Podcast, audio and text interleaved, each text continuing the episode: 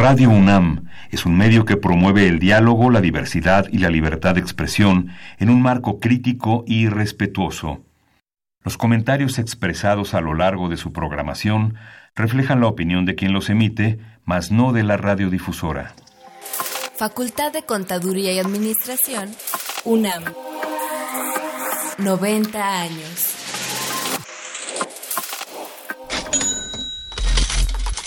Consultorio Fiscal.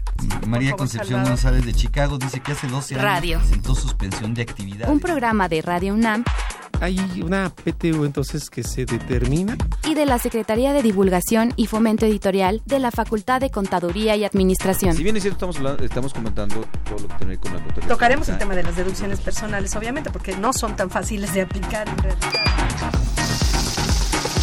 Consultorio Fiscal. Radio.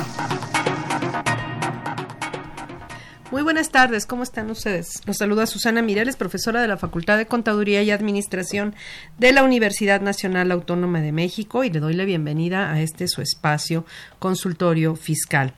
Y pues en esta ocasión vamos a hablar de los cambios que se han dado en estos meses. El 20 de agosto, en abril, se publicó primero la resolución miscelánea fiscal para 2019, eh, prácticamente cuatro meses después de lo que le esperábamos. Así es. Eh, en realidad no hubo muchos cambios en esa resolución como tal, hubo alguno que otro, pero no, no tantos. Y eh, viene una primera resolución de modificaciones el 20 de agosto. Y en esta primera resolución de modificaciones, pues es bastante eh, numerosa en cuanto a los cambios. Vamos a ver, eh, algunos son adecuaciones, no son tan relevantes o son específicas de algunos sectores, eh, pues muy especiales, eh, muy específicos como puede ser el sector financiero, el, el- el- algunas pa- alguna parte de las los contribuyentes que manejan hidrocarburos, etcétera. Pero pues vamos a hablar de todos estos cambios que se dieron en la primera resolución de modificaciones a la miscelánea, algunos muy relevantes que van a afectar a varios contribuyentes. Y pues para tratar este tema está con nosotros el profesor eh, Luis Fernando Poblano Reyes. Muchas gracias por acompañarnos en la realización de este programa. Buenos días, Susi. Muchas gracias por la invitación. Él es maestro en fiscal por la. Universidad de la Ciudad de México, es eh, contador egresado de nuestra facultad, es catedrático en la misma, en las áreas de fiscal y auditoría. Y ejerces principalmente en la auditoría, eh, pero también en la capacitación ¿no? en es. materia fiscal. Pues nuevamente gracias y bienvenido. Muchas gracias. Pues recordamos que este es un, un programa en vivo. Usted puede llamarnos a los números 55 36 89 89. Recuerde este que son 10 números este ahora son 55 36 89 89 con el 55 al principio. Tenemos un número 01800 50 52 688, repito 50 52 688. Les recordamos que también tenemos nuestro teléfono de asesoría fiscal gratuita. Usted puede programar una cita y ahí lo ayudarán con sus declaraciones y con cualquier problema de carácter fiscal que tenga. El teléfono es 55 50 79 98. Repito, 55 50 79 98. En redes sociales, en redes sociales estamos en Twitter y en Facebook. En Twitter la dirección es arroba con su fiscal. De hecho, este programa lo puede ver por Twitter y también lo puede ver en vivo por Facebook a través de la página FCA UNAM Oficial. Y recuerde que su opinión para nosotros es muy importante, así es que llámenos al buzón de voz. El número es 5623 3281, repito, 5623 3281. Entonces llámenos, eh, recuerde que este programa es en vivo, llámenos, háganos preguntas, comentarios o por redes sociales, comuníquese con nosotros, sus inquietudes, sus preguntas, pues trataremos de, de responder sobre todo las que están relacionadas con, con el tema. Y pues seguramente tiene, le, interesa la información fiscal, así es que para estar al día, pues le invitamos a que escuchen nuestras siguientes cápsulas. Consultorio Fiscal. Radio.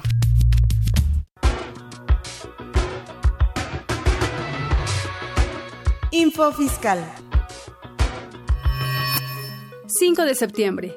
La Secretaría de Hacienda y Crédito Público comunica el listado global definitivo en términos del artículo 69-B, párrafo tercero del Código Fiscal de la Federación, vigente hasta el 24 de julio de 2018. La Secretaría de Hacienda y Crédito Público da a conocer los montos de los estímulos fiscales aplicables a la enajenación de gasolinas en la región fronteriza con los Estados Unidos de América correspondientes al periodo comprendido del 7 al 13 de septiembre de 2019. 6 de septiembre. La Secretaría de Hacienda y Crédito Público notifica acuerdo por el que se da a conocer los porcentajes y los montos del estímulo fiscal, así como las cuotas disminuidas del IEPS aplicables a los combustibles correspondientes al periodo del 7 al 13 de septiembre de 2019. 8 de septiembre. El secretario de Hacienda y Crédito Público, Arturo Herrera, entregó a la Cámara de Diputados el paquete económico 2020 el cual calificó como realista. Indica que generará estabilidad macroeconómica y certidumbre financiera con base en la disciplina fiscal que se tenga el siguiente año. El paquete económico que entregó el secretario de Hacienda, Arturo Herrera, contiene una miscelánea fiscal que propone una serie de modificaciones al marco tributario para que el Servicio de Administración Tributaria, SAT, logre la meta de 3 billones 499 mil 425 millones de pesos, 2% mayor a los 3 billones 311 mil 373 millones de pesos aprobados para este año. Info Fiscal.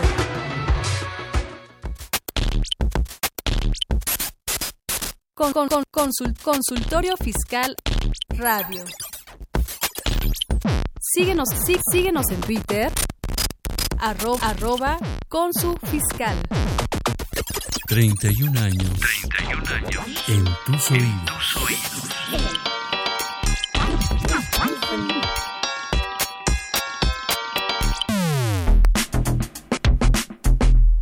¿Sabes si lo que te dicen es verdad?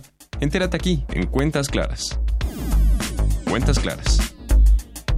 El Servicio de Administración Tributaria SAT dio a conocer a través de su página de Internet la versión anticipada de la primera resolución de modificaciones a la resolución miscelánea fiscal para 2019 y sus anexos 1A, 14, 23 y 24, que contempla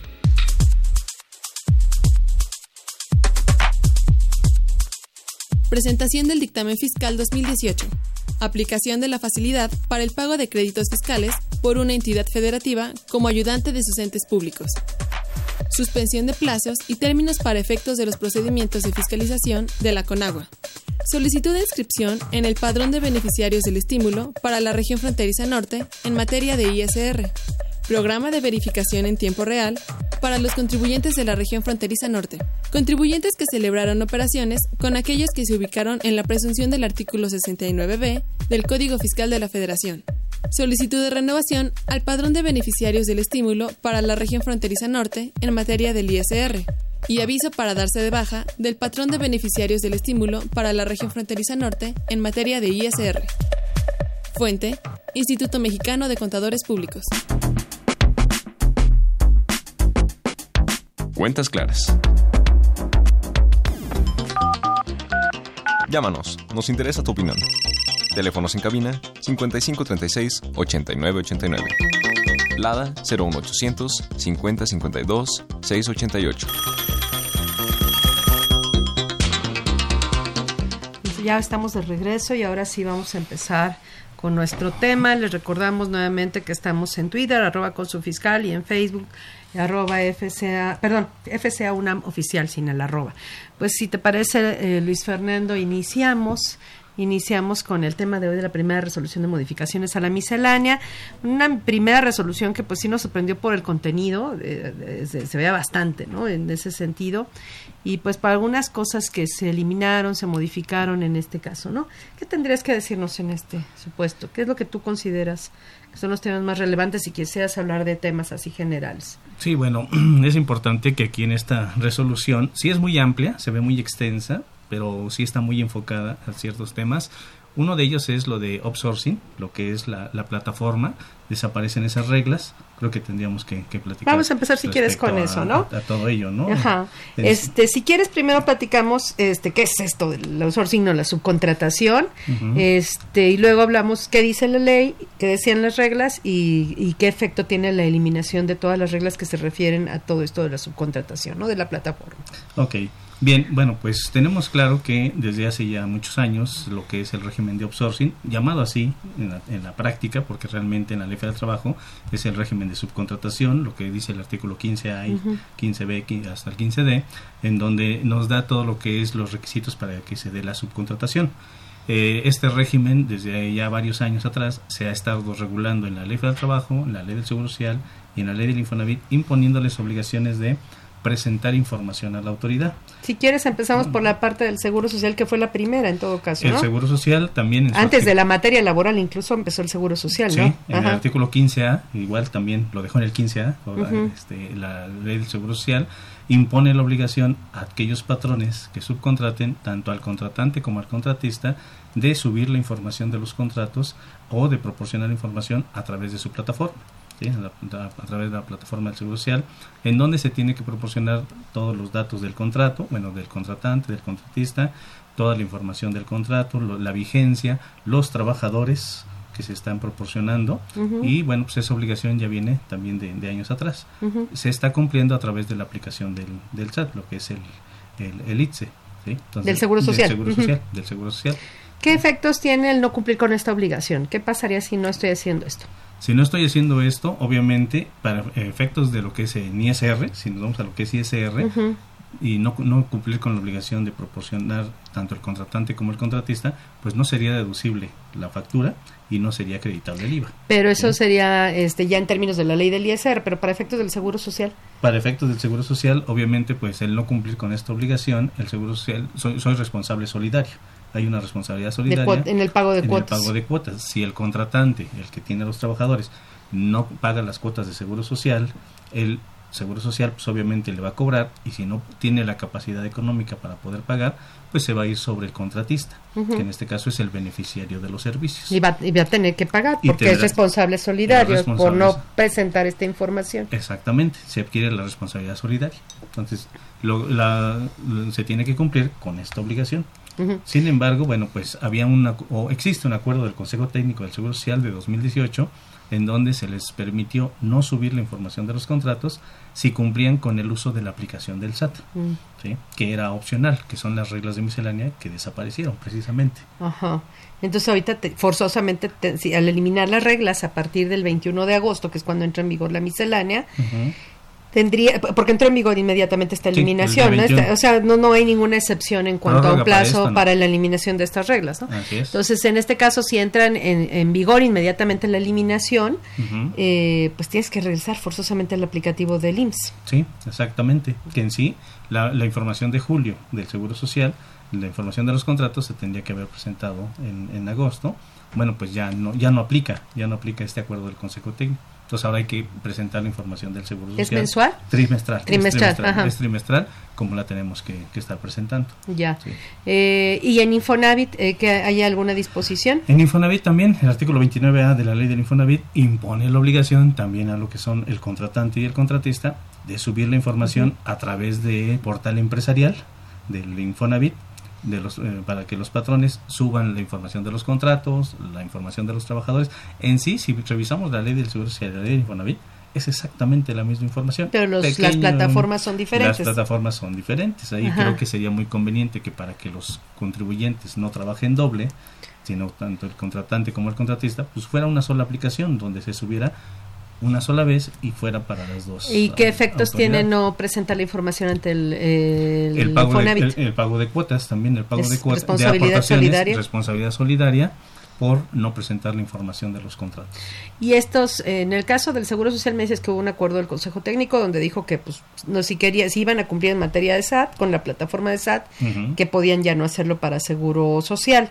Pero ¿qué pasaba con el Infonavit? En el Infonavit no hay ningún acuerdo, no hay absolutamente nada, siempre se ha tenido que estar presentando esa información. Y es eh, trimestral, también. Igual, es O sea que digamos que antes de esta modificación que se dio el 20 de agosto, los trabajadores que tenían subcontratados, este, Dios, perdón, las empresas, los patrones que tenían subcontratados trabajadores, forzosamente tenían que estar cumpliendo con los datos que requería la plataforma del SAT.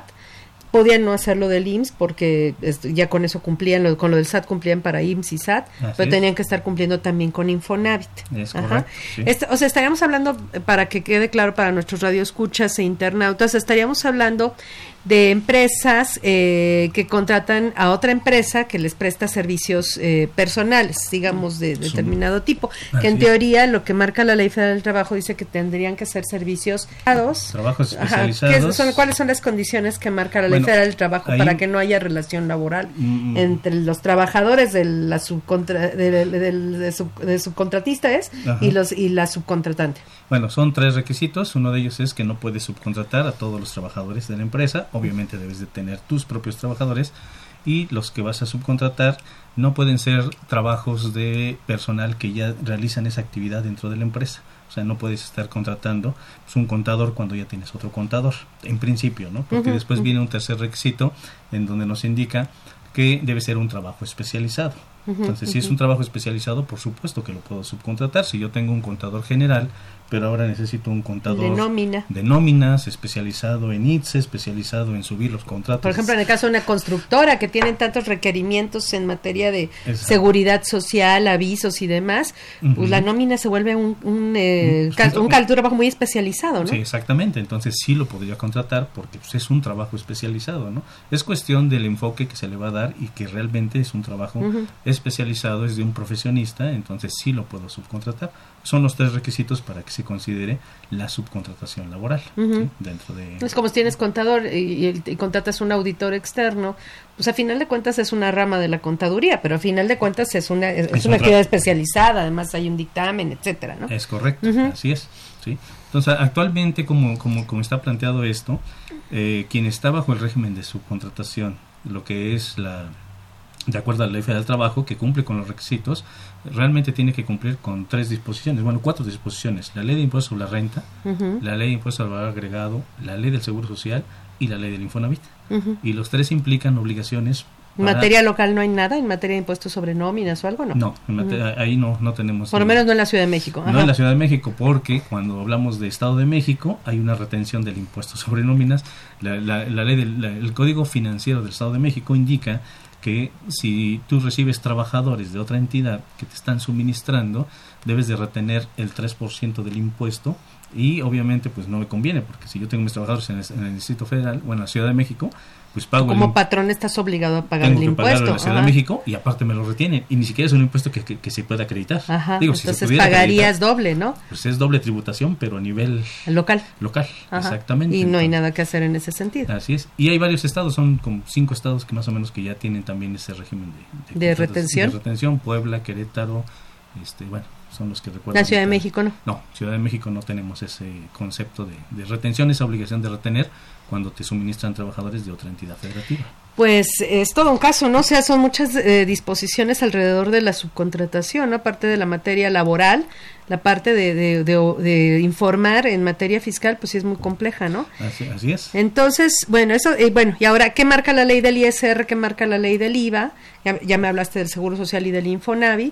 ¿Qué marcan esas leyes? ¿A partir más o menos de cuándo? ¿Y eh, cómo se cumplía todo esto? ¿O qué, o qué, qué opciones existen para esto? Bueno, dentro de la ley impuesto a la renta, el artículo 27 habla de los requisitos de las deducciones y se establece que para que sea deducible la factura del servicio de subcontratación, debe de cumplir el contratante y el contratista, uno en suministrar y el otro en recibir. ¿Qué sería? Bueno, nos, nos da cierta, ciertas obligaciones como son, primero, debes de obtener los FDI, ¿sí? los comprobantes fiscales de los trabajadores que te están suministrando. Debes de obtener también el pago del Seguro Social, todos los pagos del Seguro Social. Debes de obtener la declaración de, de retenciones de ISR mensual que pagó, que presentó el, el contratante, el, el contratante, ¿sí? Y también en materia de IVA, bueno, eso es en materia de ISR. En materia de IVA, nos establece la obligación de que se debe obtener la declaración de IVA. Porque pues, si me está dando una factura y yo le pago el IVA, me tengo que cerciorar que presentó su declaración de IVA. Esos, esas obligaciones, con las reglas de miscelánea, nos decía no se da por cumplida si utilizas la aplicación. O sea, pero digamos que la ley te dice recaba todo esto. Así es. Forzosamente tienes que obtener todos estos documentos. Pero luego como opción te dan un aplicativo en el SAT. Exactamente. Ajá. Y, eh, y en este aplicativo, ¿qué decía o qué, es, qué era lo que establecía? En este aplicativo, el contratante tenía que autorizar al contratista, dar de alta su RFC, para que el otro pudiera, obviamente, consultar la información y se daba por cumplida la obligación de recabar lo del Seguro Social, los FDI, la declaración y lo del IVA.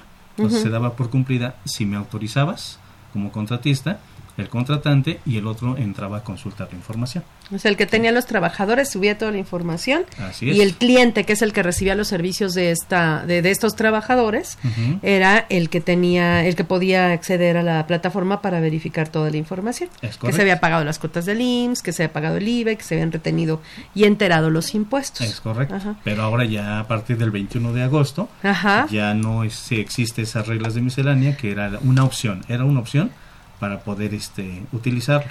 Que estas reglas eran la eh, que sería 33144 33145, 33146, 47 y 48. Así es, se las eliminaron todas. Eh, todas se las volaron. Ajá, ya no existen en la resolución miscelánea y esta eh, derogación de reglas entra en vigor el 21 de agosto, ¿no? Así es. Y entonces. Y entonces, a, partir de agosto. Ah, o sea, a ver, una pregunta. Antes estaba subiendo ahí todas tus declaraciones mes a mes, ¿no? Y, este, de todo, y todos los FDIs de nómina mes a mes para que el, tu cliente viera ahí que estabas pagando los impuestos, reteniendo y enterando etcétera, ¿no? Así es.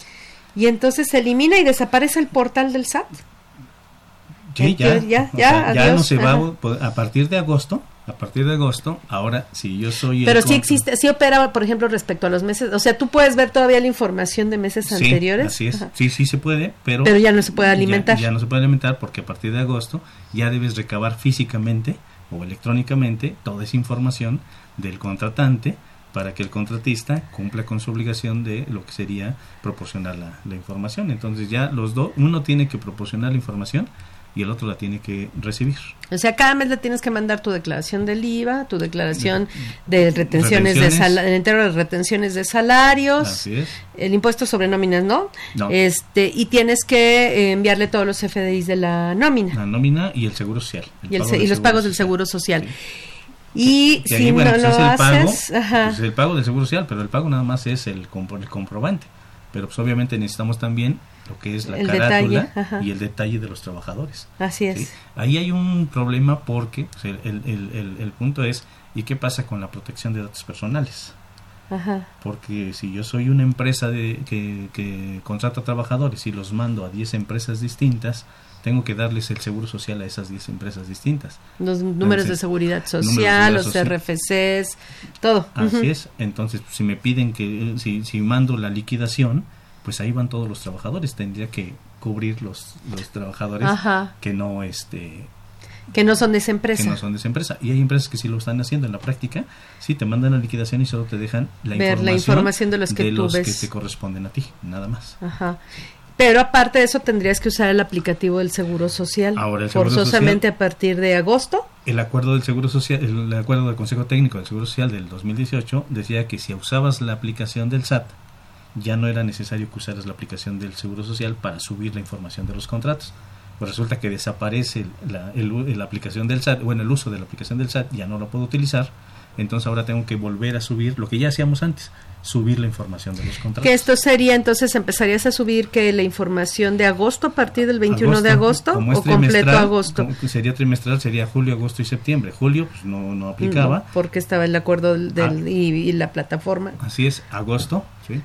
Agosto sería eh, a partir del 21 de agosto, porque es cuando se desaparece. Únicamente, digamos, las nóminas que se hayan pagado a partir de esa, de, esa fecha. Los, en cuanto a los FDIs de nómina que vas a enviar, solo serán los FDIs de nómina del 21 de agosto en, al, en, 30, mm. en adelante, ¿no? En adelante, aunque como la información del Seguro Social es trimestral, es julio, agosto y septiembre, pues no he subido nada porque es hasta octubre. Sí, sí, sí. Pero digamos, cuando lo suba sería del 21 de agosto en adelante. En adelante, así es. Si te lo permite eh, poner en este caso Pues, operativamente. Vamos Ajá. a verlo ahora cuando sea en octubre. Si lo, octubre- lo adaptan a la eliminación del- de la plataforma del SAT, ¿no? Así es, sí. Y habrán, habrás, bueno, ahorita si quieres vamos a una pausa y quiero que me digas, regresando a la misma, si has escuchado alguna razón por la que el SAT haya eliminado esta plataforma, ¿no? Para subcontratación.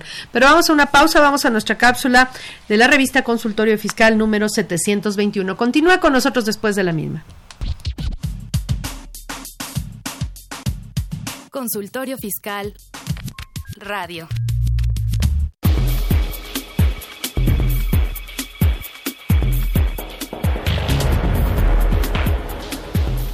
En esta edición, la 721 Consultorio Fiscal, como siempre, aborda interesantes artículos de corte jurídico, laboral, contable, financiero, prevención de lavado de dinero y fiscal. Walter Carlos López Morales y José Alfredo Zaragoza Buendía sintetizan las reformas y adiciones más significativas de la primera resolución de modificaciones a la Resolución Miscelánea Fiscal 2019. José Julio Solís García revisa el convenio IMSS y la Unidad de Inteligencia Financiera UIF sobre subcontratación. Ramsés Pérez Palacios opina sobre subsanar la opinión de cumplimiento por no localizar al contribuyente en su domicilio. Edgar Cruz Cruz y María del Rocío Hernández Romero describen el rol del auditor interno en la prevención del lavado de dinero y financiamiento al terrorismo. Estos y otros temas de gran interés se presentan en el número 721 de Consultorio Fiscal. Suscripciones a los teléfonos 5616 1355 y 5616 7755. También a través de la tienda electrónica publishing.fca.unam.mx o en la revista electrónica consultoriofiscal.unam.mx. XEUN AM 860 Radio UNAM.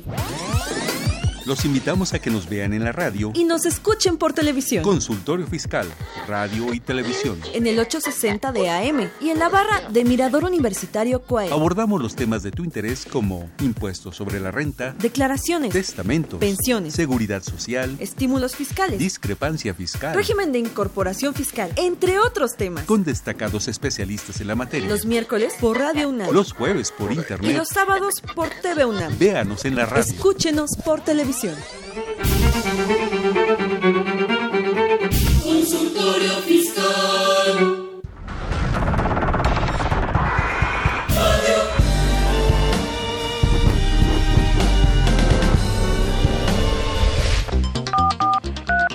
Llámanos, nos interesa tu opinión.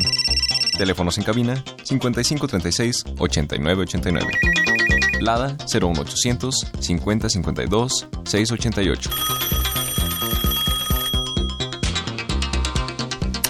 Pues ya estamos de regreso a través, a través de Facebook. Tenemos saludos de Eduardo Mercado Hernández, de Ernesto Pérez.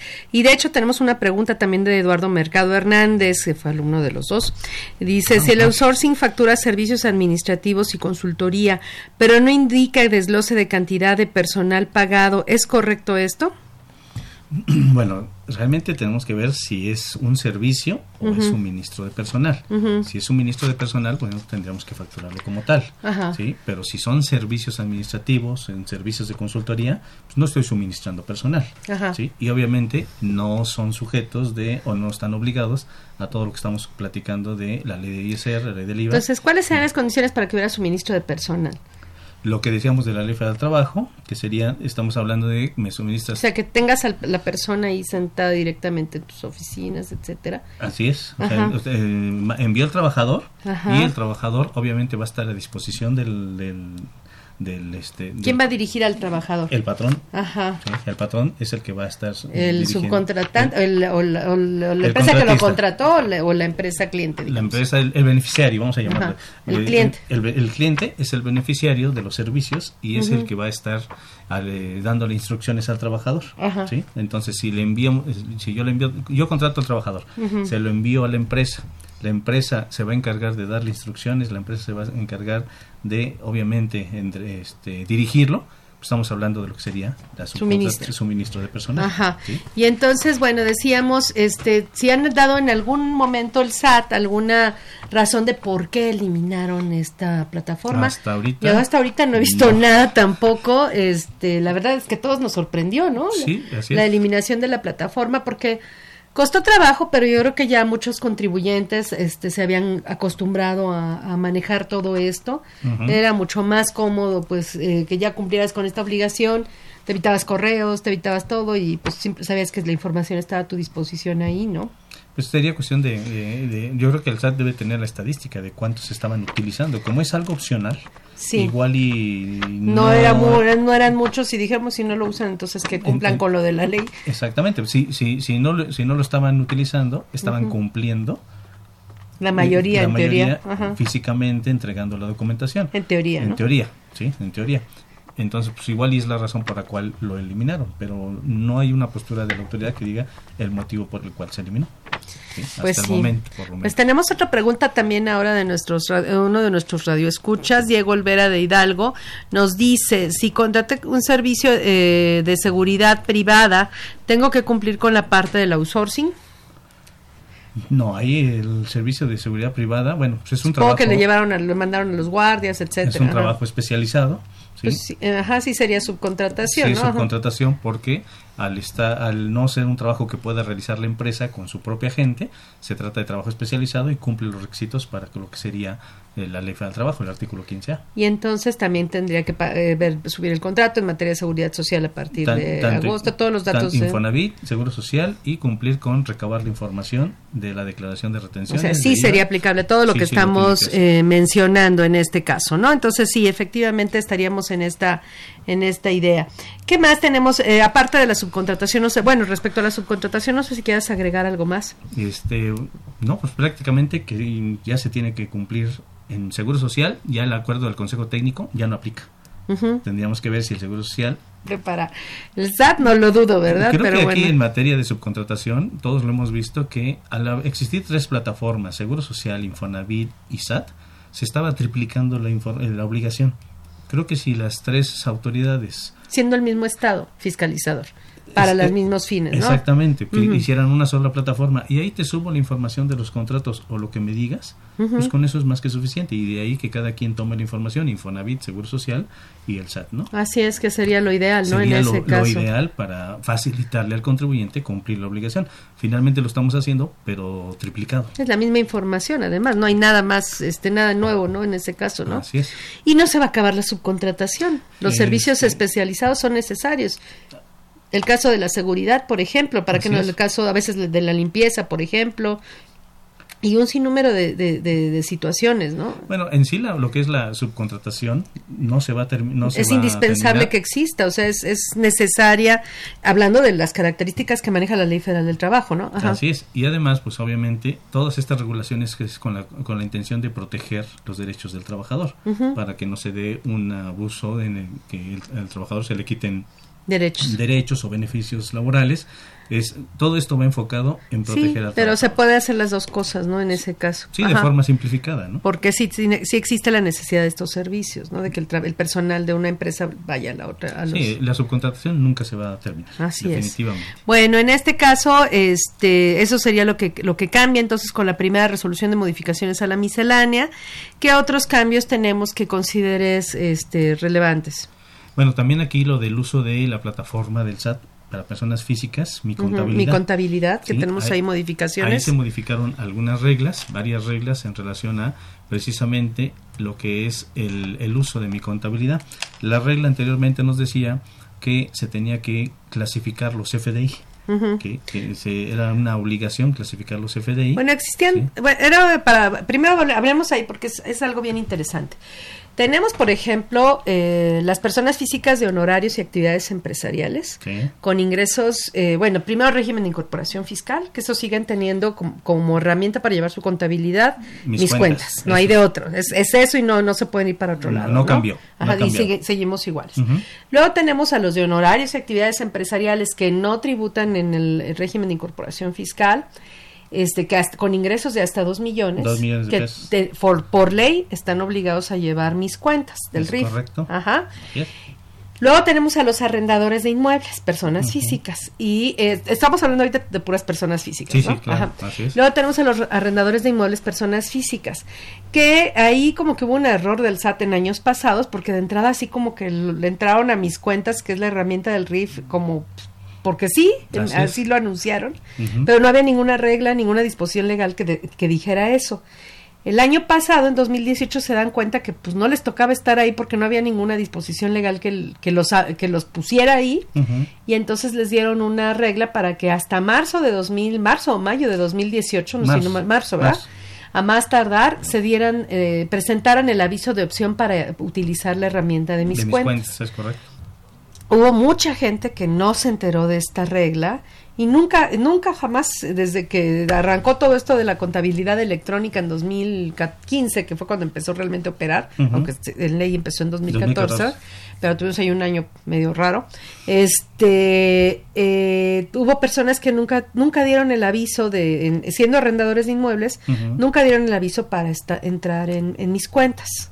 Es correcto. Ajá. Luego viene finales del 2018 y eh, la, la herramienta de mi contabilidad, que ya era una herramienta que existía, pero que se creó para personas morales, para personas morales con ingresos de hasta 5 millones de pesos, para facilitarles la- el cumplimiento de la obligación de llevar contabilidad este les les eh, crearon esta herramienta este para el para el registro contable que en teoría es simplificado que no está tan simplificado porque es comprobante por comprobante Así es.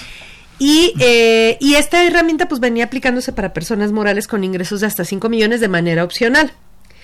Entonces, en- a finales del año pasado les dicen, oye, este, personas físicas ya también lo van a poder aplicar. Y era opcional. Era opcional. Ajá. Pero seguía existiendo eh, todo lo demás, ¿no? Y llega la miscelánea de 2019 en, en abril, este, y les dicen, pues ya, personas físicas arrendadoras de inmuebles, Directo a mi contabilidad. directo a mi contabilidad. Ellas ya no pueden estar en mis cuentas. Bueno, de hecho siempre estaba en veremos que estuvieran porque tenían que presentar el aviso. Ujú.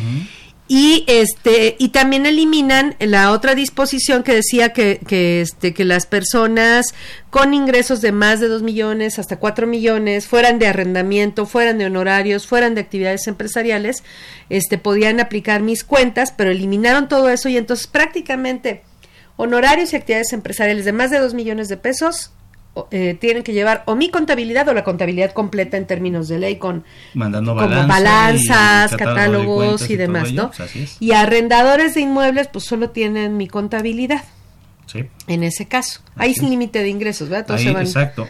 Cualquier monto de ingresos, no, bueno, no hay monto de ingresos. para los arrendadores de inmuebles. Eres arrendador, te vas directo a mi contabilidad.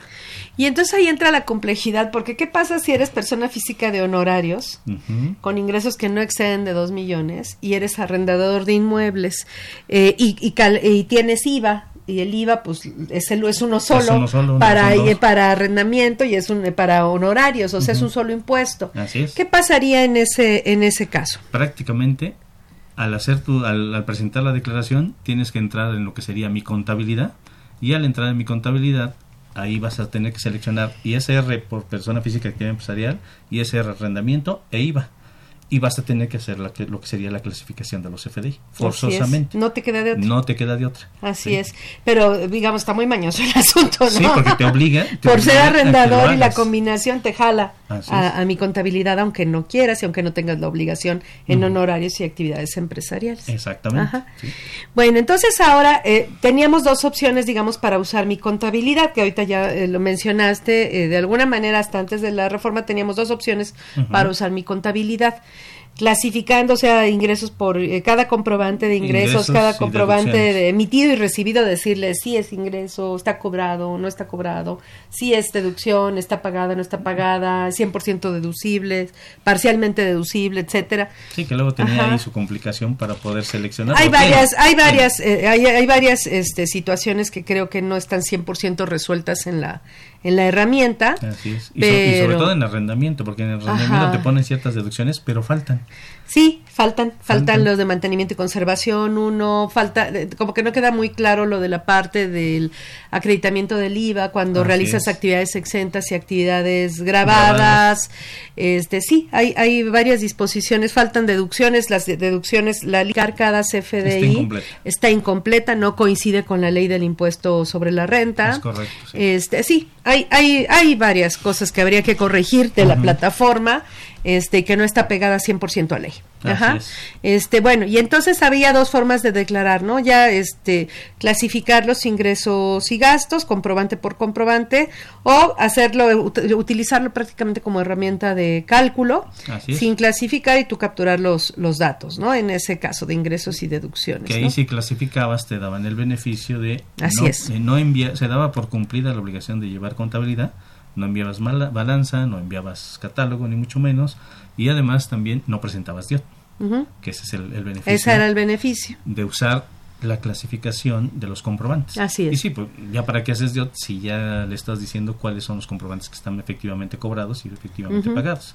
¿sí? Entonces, ese, eso, ese era el beneficio que se tenía hasta antes de la modificación. Y que, bueno, obviamente conviene, eh, si te liberas de esa obligación de la DIOT, aunque sí, cuando tienes muchos comprobantes es complejo, ¿no? Eh, sí. Si es una persona física que tiene muy pocos comprobantes, mm, fácilmente se puede, ¿no?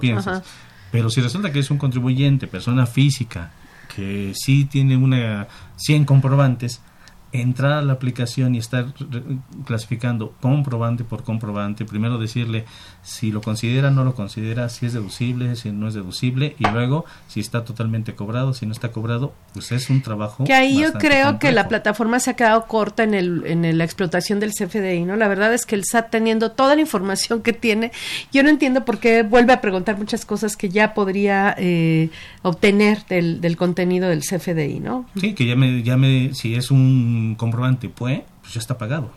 Si es un comprobante PPD, pues entonces sí dime. Bueno, inclusive tú vas... no están los complementos de pago. Así es.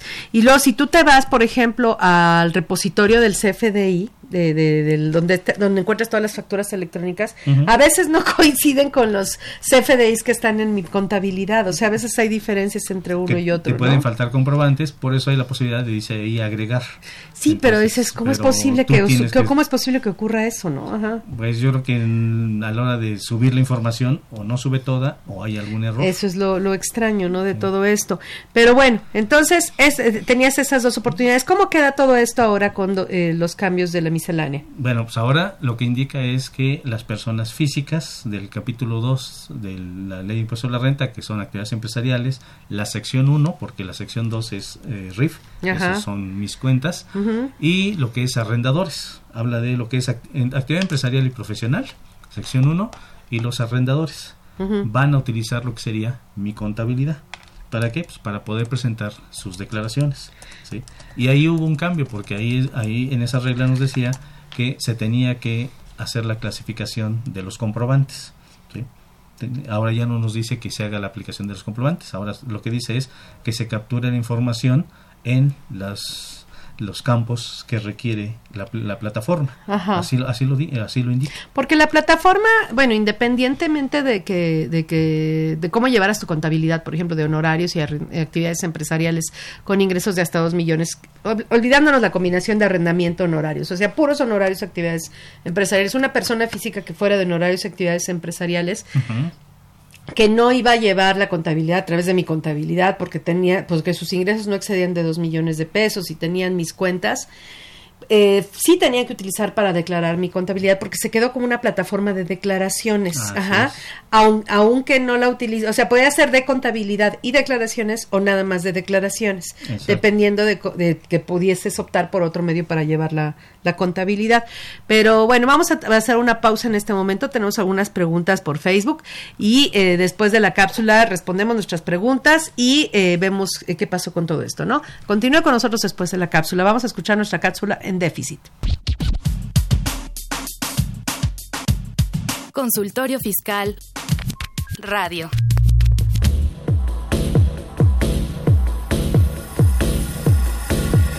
En déficit con José Silvestre Méndez.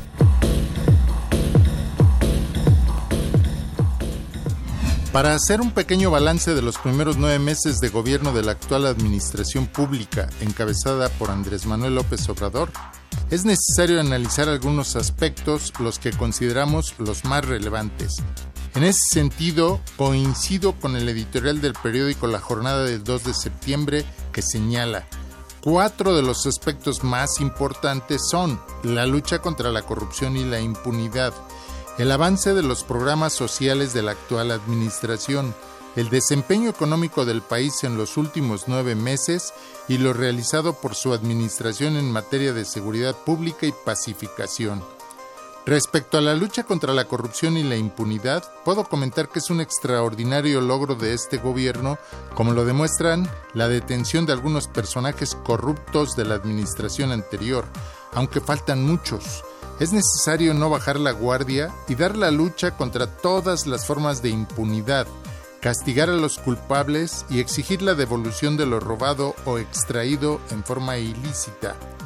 En relación con los programas sociales implementados como Jóvenes Construyendo el Futuro, Becas para el Bienestar Benito Juárez y Sembrando Vida, se deben seguir apoyando e impulsando para que beneficien a un mayor número de mexicanos en situación vulnerable. El número de mexicanos debe ser el distintivo del actual gobierno.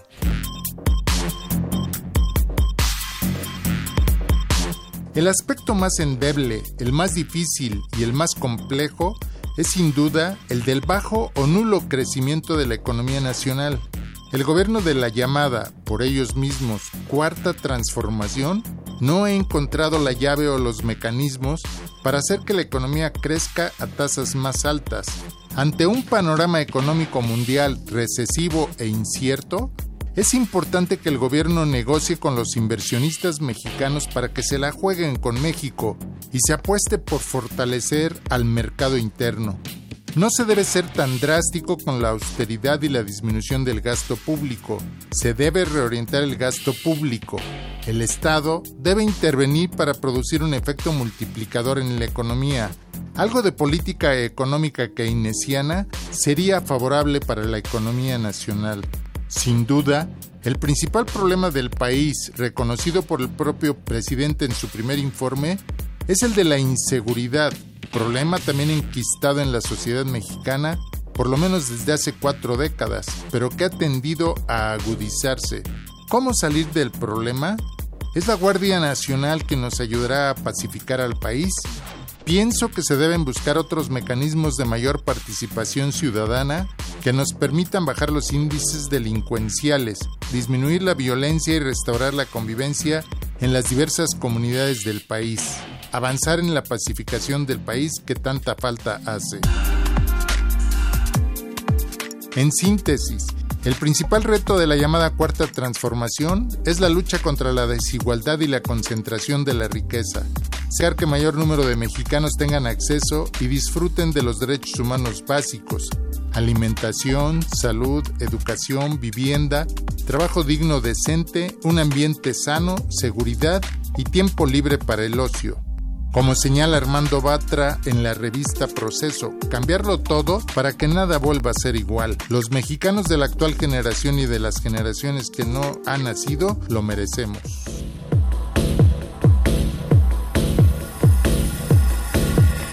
En déficit, con José Silvestre Méndez. XEUN AM 860 Radio UNAM. Llámanos, nos interesa tu opinión. Teléfonos en cabina 5536 8989. Lada 01800 5052 688.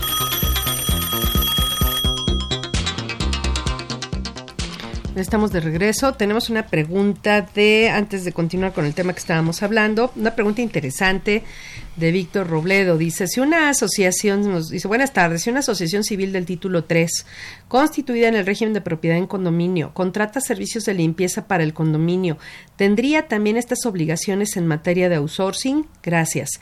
Tenemos saludos también de Manuel Cortés, que es profesor de la Facultad de Contaduría y Administración, y tenemos otra pregunta de, eh, de otras preguntas de Lucía Sánchez y la, Lavinia. Ahorita pero vamos a continuar, vamos a contestar esta de Víctor Robledo. Entonces, persona moral de título 3 eh, que administra inmuebles en el régimen de propiedad en condominio. De entrada, no le aplican los requisitos de la ley de impuesto sobre la renta por los salarios que están por, por lo que las requisitos de las deducciones al estar integrado por solamente personas físicas. Sí, aquí hay que recordar que todo título 3, personas morales de título 3, la base de ingresos y deducciones se determina en función a quiénes son los integrantes. Entonces, si la mayoría son personas físicas, se van a las reglas de personas físicas. Y si la mayoría son personas morales, se van a las reglas de personas morales. Es correcto. ¿Y luego qué pasaría entonces en ese caso? Y bueno, al, no ser contribuyente, ah, bueno, al integrado por personas morales. integrado por eh, personas físicas, no por morales, le aplican reglas de personas físicas y dentro de los requisitos para las personas físicas no existe la obligación de recabar la documentación de lo que es el contratante, el contratante del contratista para eh, lo que es la, deducción. Que serían las reglas que le aplicarían en este caso en materia de requisitos de deducciones para ISR serían las del 147. Así es. Artículo 147 y ahí revisamos y no existe ahí nada de subcontratación. Y no causa IVA. No causa IVA por las, cuotas, de, mantenimiento. Entonces no está obligado. Ni por IVA ni por ISR. Por IVA, por ISR no, pero para efectos de seguro social y para efectos de Infonavit sí, porque son eh, sí se tendría que cumplir. Es un concepto más amplio, ¿no? El de patrón, hay un patrón detrás en todo caso, ¿no? Hay un contratante, hay un contratista, hay un beneficiario de los servicios, entonces ahí sí le estaría aplicando. Así es. Sí tendría que cumplir con esa obligación. Perfecto. Eh, bueno, aquí tenemos entonces esas preguntas. Luego tenemos preguntas de Lucía Sánchez. Yo soy de honorarios, eh, presenta eh, por la de sus declaraciones por mi, por mi contabilidad y le mandan opinión negativa por la DIOT en abril de 2019. Bueno, si le mandaron opinión negativa y no presentó la DIOT, obviamente no la está presentando porque seguramente clasifica sus FDI. Si clasifica los FDI, entonces no está la obligación de cumplir con la con la DIOT, se libera. El detalle, ese es el, ese es el punto importante, que el SAT pues, se supone que debería de considerar que si estoy clasificando mis comprobantes, ya no tengo obligación de presentar DIOT. aquí es cómo, cómo hizo la declaración, ¿no? Porque tuvo dos opciones, eh, que, que, venían hasta más la pantallita, ¿no? Con una chiquitita, con letras chiquititas que, que, no optabas por clasificar tus comprobantes. O decirle aceptar. O decirle aceptar que optabas por utilizar sus, tus comprobantes. Entonces, para que le diera positiva la opinión en DIOT, Tendría que haber seleccionado la de factura por factura, decirle que sí está, sí está cobrada, no está pagada, este es deducible, no es deducible, es acumulable, no es acumulable, etcétera, ¿no? Así es. Si no, si sí, este, si sí hizo la declaración por mi contabilidad, pero no hizo, no ocupó esta fórmula de factura por factura, entonces eh, va a tener que presentar la DIOT de todas Tiene que presentar la DIOT porque no está liberada la obligación. Ahora, si sí lo hizo comprobante por comprobante y le manda opinión negativa, pues tiene que mandar una una un, este, asunto, de aclaración al SAT. ¿Qué prueba le podría dar yo al SAT? Bueno, por un lado están los reportes que, que emite mi contabilidad. Cuando tú usas la herramienta de factura por factura, te da una herramienta de exportación a Excel, este, donde vienen todos los comprobantes que utilizaste, ¿no? Que, que, marcaste como que sí acumulan o que son deducibles. Es correcto. Y esto obviamente ese vaciado tiene que coincidir con la con los ingresos y deducciones que ya se vienen en la, ya para declarar, ¿no? Sí. Entonces, pues, digo, no habría otra forma de hacerlo, ¿no? O sea, y decirle... Obviamente hay que darle una explicación, hay que redactar la explicación, hay que apuntar esa información, que sería el resumen o los reportes, y también apuntar la declaración, ¿no? En donde coincida precisamente toda esa información. Perfecto. Nada más que sí, sí, sí verifique que sí clasificó los comprobantes. que sí lo hizo factura por, factura, que no capturó el monto total. Exactamente, si por error le dijo que no y presentó capturando datos, nada más, entonces sí tiene que presentar la DIOT. Ajá. Bueno, eh, Lavinia Reyes Zárate nos manda saludos también y nos pregunta si se va a enviar la DIOT eso sigue igual, ¿no? Salvo con la excepción que estamos marcando ahorita. Sí, así es. La DIOT se tiene que... A ver, si clasifico mis comprobantes, no mando DIOT, se libera de la obligación. Si no, tengo que seguirme enviando la DIOT. Todavía no se desaparece la DIOT. En algún momento aparentemente va a cambiar, ¿no? Así es. gracias por los saludos de Diana, de, del Diana Luna, de Lavinia. Muchas gracias a todos por sus mensajes. Tenemos otra pregunta nuevamente de Diego Olvera, de Hidalgo. Ya eh, dice el aplicativo Mi Contabilidad.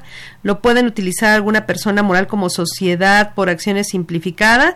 En caso de ser posible, ¿hay un tipo de aviso para el caso? Sí, bueno, las, en, en, sí esta plataforma de mi contabilidad pues, es para o nació con la intención precisamente de las SAS. Las SAS son las sociedades de acciones simplificadas que se constituyen y eh, con personas físicas únicamente, puede ser una sola persona física, y cuyos ingresos no deben rebasar de 5 millones de pesos. Digo, la cantidad ya se actualizó, eh, ya es un poquito más, pero si está en ese supuesto, pues sí tendría que presentar el, el aviso para poder entrar a lo que sería mi contabilidad. Y bueno, y en teoría tiene que ser por ejercicios. Ejercicio completo. Sí, así es. Entonces, ahorita, si no lo presenta ahorita, pues ya obviamente ya no se puede hacer en, en 2019, ya sería hasta 2020. ¿Y se puede salir después de esa opción? Sí, claro. ¿Podrían regresar? No, ya no. Ya no. eso sí lo establecerá de que una vez que estoy en mi contabilidad y me salgo, ya no puedo regresar para personas, para personas es Como, los RIF, ya no puedo regresar, pero esto es para personas morales. Así es. Entonces, bueno, eh, entonces eh, los cambios en este caso, ¿cuáles serían? Bueno, como quedó, la regla es la regla 28122 ¿sí? de la resolución miscelánea. Ahí nos dice que personas físicas de actividades empresariales y profesionales, sección número 1, y lo que es arrendamiento, eh, van a presentar sus declaraciones a través de lo que es la plataforma de mi contabilidad. ¿sí? Y ahí lo que el cambio, ahí lo que dice es para el llenado de las declaraciones se capturarán los datos habilitados por el programa citado. ¿Qué es ahí? Ahí lo estaría, ahí estarías hablando de sin eh, clasificar. Sin clasificar los FDI, exactamente. No se van a clasificar los FDI. Y ya después la regla 28124 nos vuelve a, hacer referencia a lo que es actividades empresariales y profesionales y arrendamiento y nos dice que... Ah, bueno, otra viene otra vez lo de los 4 millones de pesos, que eso es un cambio, ¿no? Que ese es el cambio ahí importante. Ahí decía 2 millones. Ahí decía 2 millones, ahora dice cuyos ingresos del ejercicio no hubieran excedido de 4 millones de pesos o que inician actividades y no vayan a, rebasar ese monto, bueno, pues tendrán que utilizar el aplicativo, lo que sería mi contabilidad, siempre y cuando no, no exceden de esas cantidades, y quedarán relevados de la obligación de ingresar la contabilidad y de lo que sería la este la DIOT, la fracción 2 es la, la DIOT, no presentar lo que sería la DIOT. Pero es una opción, ¿no? Dice, porque siempre y cuando determine el pago provisional de ISR IVA a través del aplicativo, se liberan de enviar su, su información y se liberan de presentar la, DIOT siempre y cuando disemitan todos sus recibos de CFDIs eh, de ingresos y gastos, ¿no? Entonces, en este caso, ¿qué pasaría con los de... Eh, de estos serían para los de personas físicas con actividad empresarial. De hasta 4 millones, de pesos, de mandan los, los mandan a esto.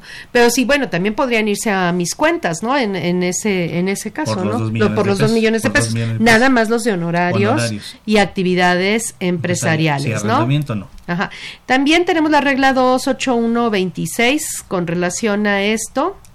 Ajá. Dice, los contribuyentes que obtengan ingresos por arrendamiento y en general por otorgar el uso o goce temporal de bienes inmuebles, que optaron por utilizar el aplicativo Mis Cuentas en los términos de las reglas vigentes en 2018, deberán presentar sus pagos provisionales de ISR definitivos de IVA a partir de abril 2019 utilizando mi contabilidad. La consulta de las declaraciones presentadas, bueno, se realizará a través de mi contabilidad. las declaraciones presentadas a través de mis cuentas se van a poder eh, verificar a través de mi contabilidad. Pero entonces, eh, pues ellos de, lleno están en mi contabilidad, forzosamente. a partir de abril ya tuvieron que verla presentado y este ya quedaron fuera de todo lo que es mis, mis cuentas. Ajá. Entonces, bueno, esos serían entonces los cambios. No sé si quieras agregar algo eh, con relación a esto. Este, bueno, pues en, sí ya, este, para que podamos liberarnos de la DIOT y de enviar la contabilidad, tendríamos que clasificar lo que serían los comprobantes fiscales, los, los FDI. ¿sí? De ahí en fuera tenemos que seguir presentando DIOT y si estoy en mis cuentas, pues no envío balanza ni mucho menos, ¿no? Ajá. Pues se nos acabó el tiempo, este, desafortunadamente, les agradezco, este, te agradecemos a ti en primer lugar, este, tu apoyo para la realización de este programa en nombre de nuestra facultad. Muchas gracias, siempre es muy valiosa tu participación.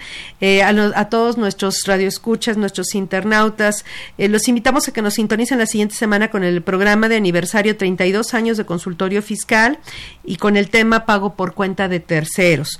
El director general de Radio UNAM, eh, Benito Taibo, por parte de, nuestra facultad, el director maestro Tomás Humberto Rubio Pérez, el secretario de Divulgación y Fomento Editorial de nuestra facultad, doctor José Ricardo Méndez Cruz, en los controles técnicos, Socorro Montes, en la producción por parte del, Departamento de Medios Audiovisuales de nuestra facultad, Nesa Walcoyot Jara, Alma Villegas, Juan Flandes, Tania Linares, Miriam Jiménez, Nora García, Guillermo Pérez y Emanuel Sotelo.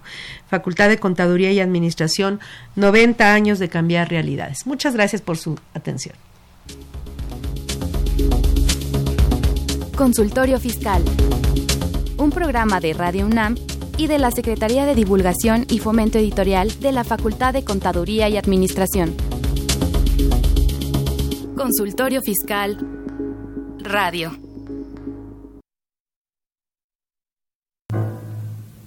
...2019